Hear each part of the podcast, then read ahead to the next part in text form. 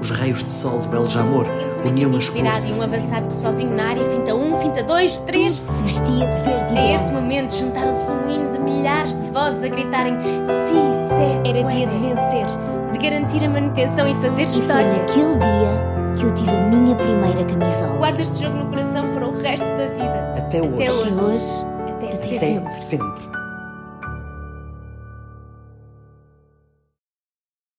Olá, olá, bem-vindos ao sexto episódio do Histórias da Bola para Adormecer. Eu não consigo entrar na história de hoje sem antes contar uma outra pequenina. Isto porque vamos falar de um clube que tem um lugar especial no meu coração. E às vezes parece que eu digo isto a todos, mas é mentira, ok? Este clube tem mesmo um lugar especial no meu coração. É um clube que eu tenho vindo a namorar e chama-se Rio Ave Futebol Clube. Os mais curiosos já terão descoberto que o meu caminho se cruzou com o Rio Ave em 2012, num estágio em Relações Públicas, e foi lá que eu escrevi o meu primeiro comunicado de imprensa, que eu lidei pela primeira vez com jornalistas. Foi pouco tempo, mas foi intenso na altura. E nessa altura o Rio Ave lutava pela manutenção. Como o clube cresceu, não é? Quem o viu, quem o vê. O campeonato ditava que a equipa recebesse nos dois últimos jogos em casa o Sport Lisboa Benfica e o Futebol Clube do Porto, que, como devem imaginar, não facilitava este objetivo. Mas se o Rio Ave conseguisse um empate contra, eh, contra o Benfica em casa, a manutenção seria assegurada. Eu não me lembro exatamente como é que estava o, como é que estavam as contas na altura do campeonato, se dependíamos de mais alguém ou não, mas eu tenho memória de que esse empate contra o Benfica assegurava de alguma forma a manutenção. E na altura eu brincava e dizia que tinha uma, uma estrelinha da sorte, que sempre que me tornava sócia de um clube, esse clube era campeão no final da época. Isso aconteceu com o Boa Vista, e sim, é uma longa história, com, com o Paredes e com o Porto. E por isso, como eu estava ali todos os dias a torcer pelo Rio Ave, alguma sorte haveria de dar. E claro, isso era uma brincadeira, uma, uma patetice. Mas o certo é que o Rio Ave conseguiu o que parecia impossível na altura e conquistou um, um ponto muito importante nesse jogo. E eu ainda hoje brinco com isso e, e de vez em quando ainda digo que vou lá, eh, vou assistir ao jogo só para dar sorte. E é engraçado porque eu, eu vou sozinha, geralmente vou sozinha ver os jogos do Rio Ave, mas sinto-me super confortável, parece que não me sinto nada só. É um, é um, é um sentimento um bocado estranho, um, um bom estranho. Mas uma curiosidade desses tempos de 2012 e precisamente desse jogo do, do Rio Ave Benfica. Eu não sei se vocês se recordam, mas o Benfica perdeu o campeonato nesse dia para o Porto. E, eu estava à porta da sala de imprensa quando o Jorge Jesus entrou. E mesmo debaixo daquele barulho imenso que vinha do exterior do estádio, e depois de ter perdido um campeonato ali, ele olhou para mim, deu-me um, um meio sorriso, não é? aquele sorriso meio triste que vem assim embrulhado num, num encolher de ombros, e disse-me um muito sóbrio boa noite. E eu nunca mais me esqueci disto. Não sei porquê, marcou-me de alguma forma, e eu sei que isto pode parecer uma coisa super banal, mas eu acho que nestes momentos é normal que estes profissionais percam alguma simpatia, não é? É, é um- é compreensível, não é? não é um momento muito fácil, mas de repente ali estava ele, com aquilo tudo em cima dos ombros, e eu era só uma pessoa que estava ali à porta, pronto. E ele passou por mim e disse-me boa noite. E eu nunca mais me esqueci disto.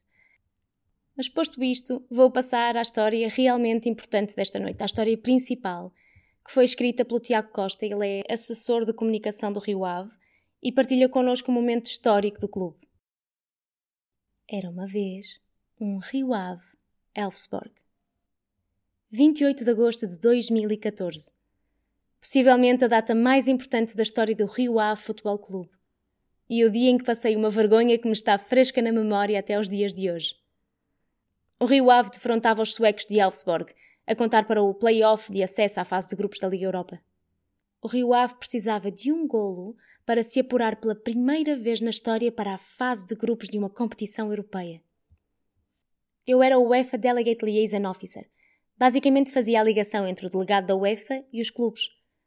Estava sentado ao lado do staff do Elfsborg e do delegado da UEFA, na tribuna. E como é óbvio, não podia soltar qualquer tipo de reação ao que se estava a passar no relevado. Lembro-me de estar estranhamente calmo nesse dia. Apesar da responsabilidade das minhas funções, estava muito tranquilo, o que não é muito normal em mim em dias de jogo. sentia-se um ambiente fantástico no estádio. Eu já não via os arcos com tantos Rio Avistas e Vila Condenses na bancada há muito tempo. E desde cedo senti que aquele dia poderia ser especial. Mas mesmo com esse sentimento no ar, estava longe de imaginar o que estava prestes a acontecer. E com o passar do tempo, admito que começava a perder a esperança num apuramento inédito. Até que chega ao minuto 90 mais 2 Minuto em que Cássio pontapeia a bola para a área adversária e Esmael Gonçalves parece falhar um remate que acaba com a bola dentro da baliza do Elfsborg. Olha o gol do rival, pode ser, vai ser e golo!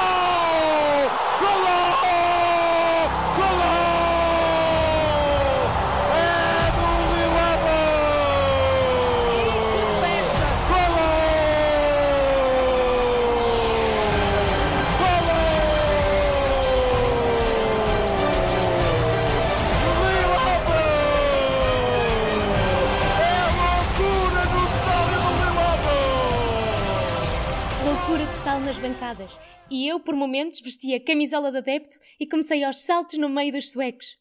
Quando dou por mim, tenho o delegado da UEFA, um alemão, incrédulo a olhar para mim e a bater-me com o braço na minha perna, como que a tentar chamar-me para a realidade.